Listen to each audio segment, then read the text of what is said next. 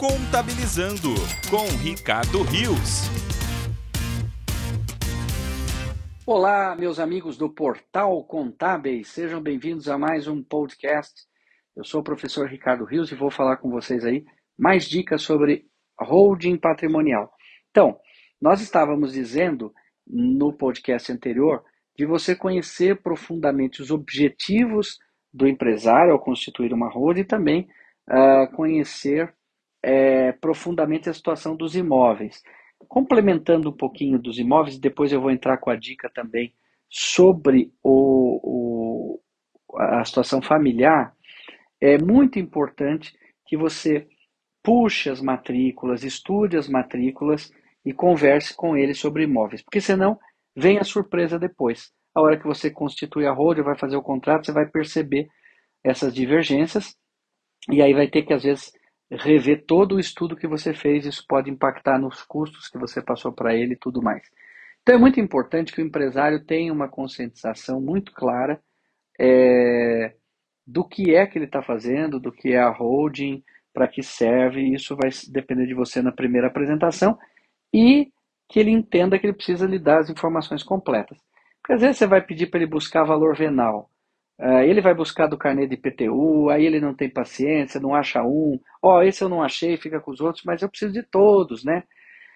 Ou então você pede a inscrição municipal, porque daí você mesmo consegue tirar também pela internet o valor venal dos imóveis para fazer os cálculos. Mas muitas vezes, ah, eu não tenho valor venal, já vai, né, eu não tenho a inscrição municipal.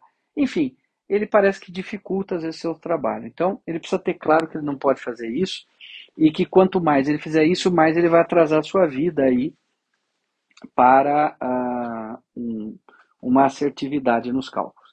Outro ponto muito importante é a situação familiar. Então, uh, geralmente, uma holding tradicional, uh, pai, mãe, regime universal. Mas pode acontecer de ter um outro regime de casamento, ou pode acontecer do pai ter filhos num casamento, a mãe ter filhos do outro e assim por diante. Acontece todo tipo. Então, essa é uma informação que você tem que obter logo de cara, né? É, para que não haja problemas. Então, por exemplo, eu fui procurado por um casal que queria muito fazer uma holding com muita urgência e eles vieram então com pressa, tem muitos imóveis, né?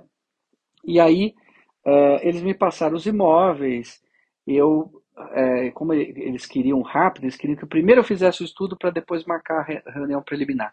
O que eu não gosto de fazer, mas acabei fazendo para atendê-los. E aí o que, que aconteceu?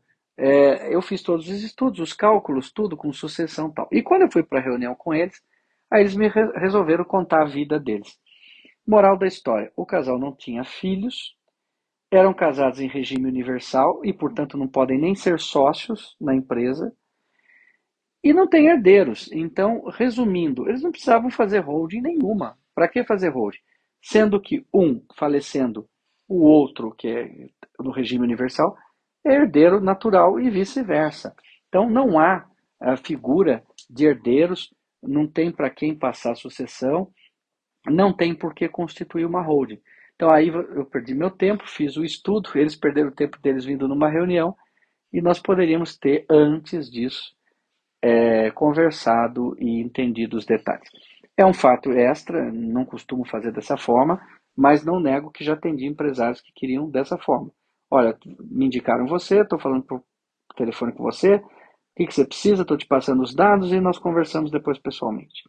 Então, isso costuma gerar incongruências, erros e não fica legal, tá? Então é, é bem importante você saber da situação.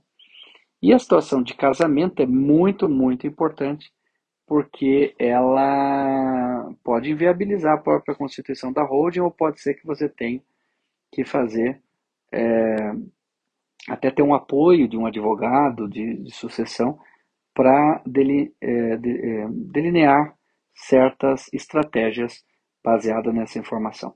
Ok? Essa foi a dica de hoje do nosso podcast. Vejo você no próximo.